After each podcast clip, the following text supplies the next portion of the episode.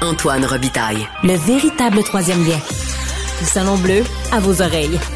Et tout ça sans utilisation des fonds publics. Bonjour Geneviève Lajoie et Patrick Belrose. Bonjour Antoine. Tous deux correspondants parlementaires à l'Assemblée nationale pour le journal et le journal. On va faire une revue de l'année en cinq questions. On commence tout de suite avec Geneviève. Votre dossier préféré de la session et pourquoi? Euh, au début septembre, euh, les écoles qui ont cessé d'enseigner l'écriture en lettres attachées aux élèves et surtout le fait que on- ce qu'on découvre là-dessus, c'est que les, les écoles, en fait, ne font qu'à leur tête. Oui, c'est ça. Oui, ce qui est intéressant, c'est de voir que ça arrive. Donc, on a, on a deux styles d'écriture, hein, on, on le sait, le script, les cursives, qu'on appelle euh, plus communément les lettres attachées. Et bien maintenant, au Québec, les gens, en fait, les enfants, euh, peuvent apprendre soit le script, soit les lettres attachées. Et euh, d'une école, d'une école à l'autre, ça diffère. Dans un, dans un même quartier, dans un même centre de service scolaire, c'est à la discrétion maintenant des directions d'école. Et euh, ça, je trouve que c'est... C'est ce que ta nouvelle a permis de, de, de, de- comment dire, de confirmer qu'il y avait une espèce de capharnaüm sur Ben, le plan de l'écriture. Tout à fait. Il y a des, il y a des, euh, il y a des éléments qui, dans le réseau scolaire, c'est du mur à mur. hein. Tout le monde doit faire la même chose. Mais pour ça, pour cette, cette- cette- cet aspect extrêmement fondamental Ben oui. de, de- de l'apprentissage à l'école, euh, apprendre à lire, à écrire, euh, ben c'est pour ça, chacun fait comme il veut. Alors, euh, Alors, le cellulaire, partout, mur à mur, on l'enlève, mhm. mais l'écriture, on choisit. Puis c'est- ce qui était drôle, c'est de voir la réaction du ministre de l'Éducation, Bernard Drinville, qui aussitôt a dit Hey, moi, là, je veux que tout le monde écrive, euh, fasse les deux, hein, apprenne les deux. Bien, aussitôt, le président de la Fédération des directions d'école lui a répondu Hum, hum, Non, non. Euh, le, le programme prévoit que les écoles euh, ont la latitude de décider ce qu'ils font. Faudrait le changer, donc, le programme? Ben, ce n'est pas à moi de dire ce qu'il faut faire, mais reste que Bernard Drinville a, a dû admettre que ça fonctionnait pas. Patrick, ton euh, dossier préféré de la session et pourquoi? Écoute, mon dossier préféré, c'est un dossier qui est encore en cours. On s'entend, c'est la grève dans le secteur public. Ben oui, tu couvres ça intensément. Je trouve ça intensément et c'est franchement intéressant. Ça n'a pas toujours été intéressant pour le passé. T'aimes être en montagne russe, Patrick? oui, cha- chaque, jour apporte son lot de, de surprises. Euh, mais par le passé, ça n'a pas toujours été intéressant. Souvent, c'est comme quelque chose de chorégraphié un petit peu. Oui, on menace de faire la grève, on fait la grève trois jours, on se réunit au Conseil du Trésor un dimanche soir pluvieux, et puis là, hop, on signe tout dans le bureau du premier ministre. Cette fois-ci, c'est pas le cas. Euh, la FAE, donc la Fédération autonome de l'enseignement, en est à sa quatrième semaine de grève. Le Front commun aussi qui mène des journées de grève. Euh, donc, ça dure. On sent que les syndiqués croient en tout cas avoir l'opinion publique de leur côté et sont prêts à aller très loin et à faire durer la grève pour avoir ce qu'ils veulent. Et je te rappelle, on en avait parlé, leurs demandes sont vraiment, vraiment très ambitieuses. Écoute, juste pour revenir un petit peu là-dessus, là, le Front Oui. commun, C'est C'est pas- pas intéressant un de, chiffre de se officiel, remettre ça en tête, oui. si on calcule, là, grosso modo, ce qu'ils demandent, ça fait environ 23% sur 5 ans. Si on parle de la FAE, c'est 20% Donc, d'arriver à la moyenne canadienne. On s'entend qu'il n'y a pas grand monde dans la vie, à part les médecins, qui ont la moyenne canadienne au Québec. Euh, c'est des demandes qui sont très, euh, très élevées, euh, alors que Québec offre dans sa deux, troisième offre 12,7% sur 5 ans. On est loin quand même de ce que demandent les syndiqués. Je pense que je t'en avais parlé dans le passé, mais il y a un parallèle à faire avec les constructeurs automobiles aux États-Unis. Mhm. Les syndicats ont fait des demandes très, très, très importantes. Ils ont fait la grève et ils ont obtenu 25% euh, d'ici 2028, dont 11% immédiatement. Oui. Donc, on sent quand même que le rapport de force a, est passé, a basculé du côté des syndiqués, euh, en tout cas dans- aux États-Unis clairement, et on le sent aussi au Québec présentement. Oui, c'est pas les travailleurs en général, mais c'est les syndiqués, oui. Ben, c'est les syndiqués, sauf que justement, ça apporte un, ça a un impact sur les travailleurs en général. Oui. Parce que dans le Ça cas vers le haut, automobiles, exactement, on a vu que même les usines qui étaient non syndiquées ont bénéficié de cette hausse-là de salaire parce qu'évidemment, les constructeurs se disent, ben, écoutez, il ne faut pas que tout le monde quitte pour aller chez euh, l'usine d'à côté euh, qui est syndiquée. Donc, ça, ça se dit deux choses. Ça dit que l'inflation fait mal à tout le monde. Donc, on, on revendique des hausses de salaire importantes et qu'on croit avoir justement ce rapport de force-là du côté euh, des travailleurs à cause de la pénurie de main-d'œuvre. Deuxième question. Euh, la primeur dont vous êtes responsable et euh, que vous voulez souligner, Patrick? Moi, je trouve que c'est un moment fierté de l'émission. c'est très gentil. Mais c'est plus quand même pour ce que ça dit euh, sur le fond.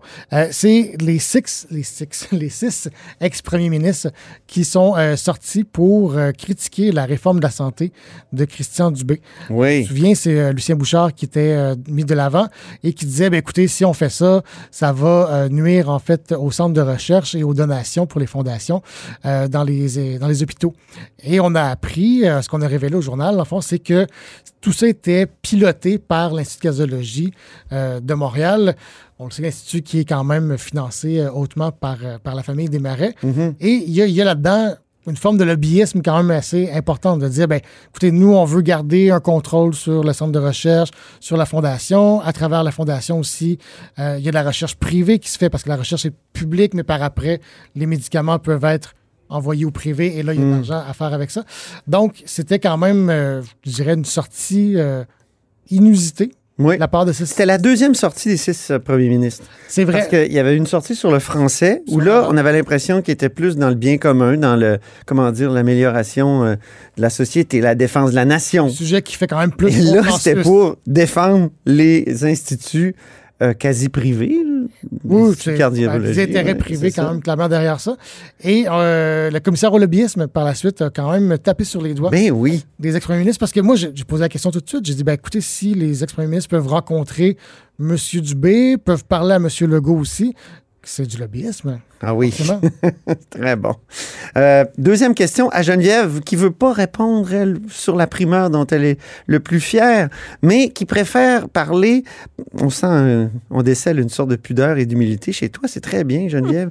Euh, tu préfères euh, donc parler d'un- d'un- d'une surprise, un sujet surprise en 2024. Oui, personne. On est déjà dans les prédictions. Oui, personne ne s'y attend, mais est-ce que vous pensez que le dossier de la laïcité de l'État est clos? Mais non. Non, jamais. Non, ce n'est pas derrière, derrière nous. C'est un dossier En fait, éternel. Exactement. Donc, le gouvernement Legault devra, euh, écoutez bien ça, renouveler la clause dérogatoire qui permet à la loi, la fameuse loi 21, euh, qui interdit les signes religieux euh, chez les employés de l'État, de se soustraire à la Charte canadienne des droits et libertés pour cinq ans. Alors, ça veut dire que ça fait, ça fait donc déjà cinq ans. Ben oui. Oui, c'est fou, hein? Ça passe très, très vite. Le temps passe vite. Et hein. donc, cet outil cet outil d'exception-là doit être conduit au plus tard le 16 juin 2024. Sinon, la législation devient plus vulnérable à être renversée par les tribunaux. Et donc, euh, on peut s'attendre à, euh, un- à des débats là-dessus parce que euh, le Parti libéral et Québec solidaire, notamment, ont déjà, ont, dé- ont déjà affirmé qu'ils qu'ils n'étaient pas tout à fait d'accord avec la loi 21 ni avec le recours de la clause dérogatoire. Puis il y a un jugement qui s'en vient aussi de la Cour suprême. Tout à fait, qui pourrait d'ailleurs influencer tout ça. Oui, puis ça, c'est éminent, là, il paraît. Euh, Patrick, un dossier qui risque de t'occuper cet hiver. Écoute, on va rester dans le domaine de la santé. Donc, c'est toujours la réforme de la santé dont je parlais il y a quelques minutes, euh, qui, ben, qui va devoir en fait être implantée. On se souvient qu'on a fini la session euh, parlementaire par un baillon pour faire passer le projet de loi 15 du ministre Dubé. Euh, ben, là, maintenant, M. Dubé qui parle de cette grande réforme-là, qui nous l'annonce depuis un an, un an et demi déjà, euh, ça va être l'heure de vérité. Ça va être l'heure de mettre en place la fameuse agence Santé Québec qui va prendre les opérations quotidiennes. On va finalement connaître d'ici euh, juin, je ne me trompe pas, les fameux Top Gun qui Oui. vont gérer cette nouvelle agence-là. Quand je parle d'une agence, là, pour que les gens se, se l'illustrent un petit peu, Les on- gestionnaires on, de haut niveau. comme un peu genre d'Hydro-Québec ou Ouais, euh, ouais. de, de Revenu Québec, donc quelque chose qui est indépendant, c'est pas un ministère, c'est indépendant euh, pour gérer euh, les réseaux de la santé. Donc oui, des, des gestionnaires de haut niveau. Je désolé, il y a beaucoup d'anglicisme là-dedans. Top ouais. Gun, c'est des Top Gun. Monsieur Dubé me parlait d'un Dream Team aussi qui veut. je souffre à chaque fois que j'écoute Christian Dubé, oui. Mais et récemment, Monsieur Dubé a parlé d'un salaire compétitif pour attirer ces, euh, ces gestionnaires de haut niveau. Donc j'ai bien hâte de voir c'est quoi un salaire compétitif pour une agence euh, de la santé. Est-ce que c'est 500 000 Est-ce que c'est plus? Ouais. On ça va être des questions qu'on va poser. Euh, mais bon, plus Un salaire à la Investissement Québec, peut-être? Là, ce serait beaucoup quand même. je, je suis bien, bien hâte de voir ça. Mais ça amène quand même sur l'autre défi. On veut faire passer les accréditations syndicales de 136 à 6. Euh, on sait que les syndicats, c'est pas toujours facile quand on veut changer euh, changer, changer d'accréditation. Euh, il y a aussi en parallèle, même si c'est lié, mais c'est en parallèle, le dossier santé numérique qui veut, qui veut numériser tout le réseau de la santé. Euh, on sait qu'on a fait une entente avec le- l'entreprise Epic euh, des États-Unis. On ne sait pas encore le, mo- le- le montant total. On parlait d'un milliard environ. Mettre tout ça en place, ça comprend son lot de défis. Mm. Donc, ça peut être soit un échec monumental ou une grande réussite. J'ai bien hâte de voir qu'est-ce que ça va, qu'est-ce que ça va donner. Habituellement, euh, l'informatique, ça penche vers l'échec au gouvernement du Québec, malheureusement. Geneviève, euh, donc le dossier qui risque de t'occuper cet hiver. Euh, L'éducation. Ah oui? Ah, Si on va parler de santé, on va parler aussi d'éducation. Euh, la vaste réforme adoptée par euh, le ministre Bernard Drinville en est une de structure. hein. Donc, il va pouvoir nommer les directeurs généraux euh, des, euh, des centres de services scolaires. Il va pouvoir les dégommer, remplacer une décision par la sienne. Mais ça, ça fait pas plus de profs dans les classes. Mm. Alors ça, ça va être le grand défi, je pense, de ce gouvernement dans les prochains mois, sans parler... On va être dans les structures en santé et en éducation. Tout à fait. Alors que c'est un gouvernement qui nous promettait de ne pas toucher aux structures. Il me semble, en tout cas. Un parti qui disait on a trop touché aux structures, faut arrêter ça. Bien, on va voir si justement pouvoir toucher aux structures, pouvoir congédier des, des, euh, des patrons de centres de services scolaires, est-ce que ça va avoir un impact sur le terrain? Alors, euh, évidemment, on va surveiller euh, Bernard Drinville, euh, mais ça, en plus, en plus, faudra pas se, faut pas se leurrer, la grève qu'on vit en ce moment, il y a plusieurs élèves, donc il va avoir manqué plusieurs semaines d'école. Ça va avoir un impact inévitable. Qu'est-ce qu'on va faire avec les examens du ministère? Ben oui. Ils ne sont pas tous égaux, là, à l'heure actuelle, les élèves du Québec, là, devant les examens du ministère. Je vous rappelle que les écoles privées n'ont pas fermé une seule journée, là. Euh, Il y, a- il y a- y en a, euh, il y a des, des écoles euh, où les syndiqués sont du Front commun qui ont fermé quelques jours, d'autres de la FAE qui ont fermé donc trois, trois semaines, qui entameraient leur quatrième semaine. Donc, évidemment, qu'est-ce qu'on va faire pour les notes? Euh, les, les enfants qui sont euh, en secondaire 4, en secondaire 5, qui s'en vont au cégep et qui vont passer, euh, qui, qui, qui sont évalués pour leurs notes, euh, Mm. pour euh, changer de, de niveau. Donc, euh, ça, ça va être des questions qui vont se poser, j'imagine, euh, tout au long de la prochaine session. Oui, on parle du protocole de retour au travail pour les employés, mais il y a un protocole de retour à l'école pour les, les jeunes, puis il n'est pas clair. Hein? Non. Surtout qu'ils vont avoir à peu près rien fait pendant tout ce temps-là, en tout cas pour la plupart d'entre eux. Parce que comparé à la pandémie, où on avait quand même des cours en ligne, dans ce cas-ci, vous savez, hein, les élèves ne peuvent même pas contacter le- le- le- l'enseignant. L'enseignant peut euh, devoir payer une, une, une, euh, une sanction, euh, Une pénalité. une pénalité si euh, il est pris à répondre à ses élèves, à leur envoyer de- de- des- des choses à faire. C'est le syndicat qui, Tout à fait. qui donnerait l'amende? Oui. Aïe, aïe. OK, je savais pas ça. Alors, si vous aviez une prédiction à faire pour 2024, là, tu viens de parler d'éducation, Geneviève, et, euh, mais est-ce qu'il y a euh, un autre, euh, comment dire, une autre prédiction à faire? Ben, écoute, moi, selon moi, ça va être le moment de vérité pour François Legault. hein. OK. Euh, il va devoir se décider formellement. Est-ce qu'il va être oui ou non sur les rangs en 2026? Il répète sans arrêt que euh, s'il y a la santé, l'appui de la population, il veut faire un troisième mandat. Ah non, Mais- mais il vient de lever les conditions, là. Même s'il est bien malade, il va, être en- il va être quand même sur les rangs, dit-il. Ben oui, mais ça, ça veut dire, euh, quand il dit, euh, est-ce que est-ce qu'il veut vraiment être premier ministre pour un autre mandat ou être dans la- dans l'opposition? Parce qu'à l'heure actuelle, les sondages euh, le mettent dans l'opposition. Hein? Je Ben vous rappelle oui. si, ça, si, ça, si ça persiste. Donc, euh, de toute façon, il va falloir qu'il l'annonce assez tôt. S'il décide de ne pas se présenter aux prochaines élections, Mm. si les sondages sont mauvais, s'il change d'idée, eh bien là, il va falloir qu'il le dise au moins deux ans euh, avant les prochaines élections, puisque son parti devra euh, subir une course à la chefferie, une course à sa succession. Euh, donc, on peut pas laisser, euh, on ne peut pas laisser euh, quelques mois seulement pour ça. Alors, selon moi, cette année, d'ici la fin de l'année, il devra euh, nous dire ce qu'il va faire Ça va être plus 2000 clair. pour 2026. ouais. Mais s'il dit qu'il revient pas, il va être un canard boiteux. Exactement. Donc, il semble qu'il va, qu'il va essayer de dire qu'il revient de toute manière. Exactement. Pour l'instant, il n'y a pas le choix en fait de dire qu'il revient parce que sinon, c'est les dauphins qui commencent à s'activer euh, en coulisses. Donc, il n'y a Et pas les le choix. dauphines. Les dauphins et les dauphines, tu as bien raison. Mais pour l'instant, il n'y a absolument pas le choix de dire qu'il revient C'est peut-être non-genré, un dauphin. Euh, ce serait à vérifier. Excuse-moi. Donc, euh, Patrick, toi, euh, pour l'année qui vient, euh, si tu avais une prédiction à faire. Écoute, Antoine, j'ai fait une fine analyse politique et je te dirais que la session n'a pas été très bonne pour le grand Legault. Ah oui, ouais, bon. J'ai remarqué ça entend ça. Donc, j'ai l'impression qu'on va vouloir changer un petit peu le discours, on va vouloir changer le, le discours euh, politique et public. Euh, il y a une avalanche d'annonces, d'après moi, qui, qui, va venir parce que de toute façon, on a reporté beaucoup de dossiers en voyant que c'était une session qui était gaspillée par les nombreux déboires euh, du gouvernement. il y a, bon, le, le plan Roberge pour sauver la langue française euh, ça, c'est, on sait que c'est préparé, on sait que c'est déjà, c'est déjà canné. On attend juste le moment pour le sortir. Ça va venir euh, à la prochaine session. Euh, Madame Guilbeault, qui doit lancer son agence de transport, on parlait tantôt d'une réforme de structure en éducation et en santé. on veut faire un peu la même chose en transport. Pierre Fitzgibbon, qui va nous dire finalement quelles sont les conditions pour attribuer les derniers blocs d'énergie qui restent aux entreprises et un sujet qui va plaire à Geneviève, changer les tarifs pour inciter les gens à économiser, le, fameux lave-vaisselle qu'on parle, oui, la nuit. On parle la nuit. Tout un débat qu'on va avoir avec ça. Là. Michael Sebia est venu dans la commission parlementaire pour nous dire que ça va être la carotte, pas le bâton. Mais je suis quand même bien hâte de voir comment on va faire pour à la fois économiser l'énergie, euh, refaire les barrages, tout ça sans que ça, nous coûte trop cher. J'ai bien hâte de voir ça, sans qu'on réussisse, sans qu'on monte les tarifs hydroélectrique. Il faudrait peut-être s'inspirer de l'informaticien ce matin qui avait dans le journal, là, qui a économisé 1000 dollars en jouant avec euh, l'algorithme ILO, je pense. Ça me semblait compliqué quand même. C'est compliqué oui, hein? quand même. Ah oui. c'est des, grosses soirées. euh, il y a aussi la modernisation des métiers de la construction. Oui. Donc, euh, comment on fait finalement pour s'assurer qu'on peut accélérer les travaux? Euh, Mathieu Lacombe aussi, ça, c'est une touche personnellement qui euh, veut tenter de sauver le, modèle culturel québécois. Donc, on a vu avec TVA notamment et avec d'autres entreprises où il y a eu des, mises à pied importantes. Mais il y a une crise dans le milieu culturel et de l'information aussi.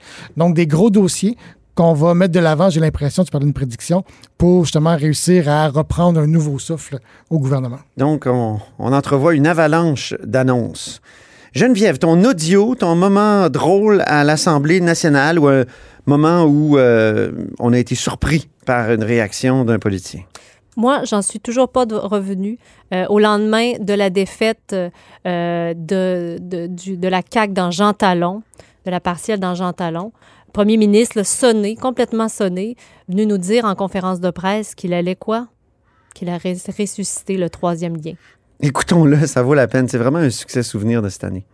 faut accepter avec euh, lucidité, avec humilité, qu'on a reçu un message euh, important hier, pas juste des citoyens de Jean Talon, mais je dirais des citoyens de toute la grande région euh, de Québec. Donc, on a du travail à faire pour rebâtir le lien de confiance de la CAC avec euh, les citoyens de la grande région de Québec. Bon, évidemment, il y a eu cette euh, décision le printemps dernier concernant euh, le troisième lien.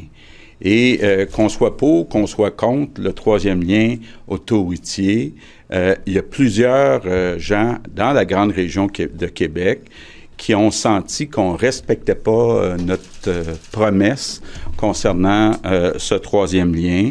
Donc, il faut se remettre en question.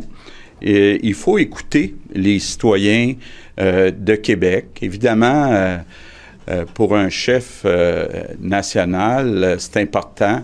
la ville de Québec, la grande région de Québec, j'inclus la rive sud, donc, c'était le 3 octobre. Qu'est-ce qu'une défaite dans un comté euh, de la Haute-Ville de Québec? Oui. Sainte-Foy-Sillery peut avoir comme euh, lien avec le, justement, avec le troisième lien. Ces gens-là profitent pas nécessairement du troisième lien. Alors, pour moi, c'est la parti qui est contre, en plus, qui a gagné, en tout cas. Oui, c'est ça. Donc, pour moi, c'est la surprise de la session. Ça va rester longtemps. Surtout que la veille, en fait, il avait très, très bien réagi à sa défaite. Il avait dit à sa candidate c'est pas, c'est pas de ta faute, c'est de ma faute. C'est un message que la population m'envoie. C'était sobre, c'était bien fait. On est tous sortis de là en se disant ben, il, a compris le bon message. C'est l'impression qu'on avait.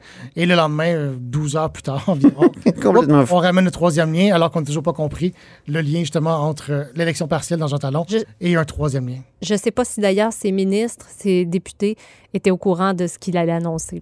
Oui, c'est ça.